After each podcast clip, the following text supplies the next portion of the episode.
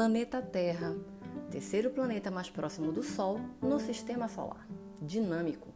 Ao longo do tempo, movimento de placas tectônicas se afastaram e se uniram, formando os continentes e oceanos que temos hoje, nossa casa.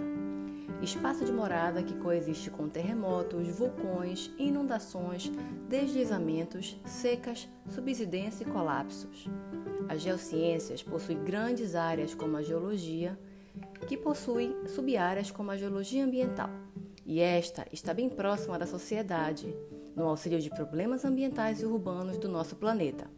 Se interessa por riscos e desastres? Então fica aqui com a gente no Map Risco, podcast de Geologia Ambiental.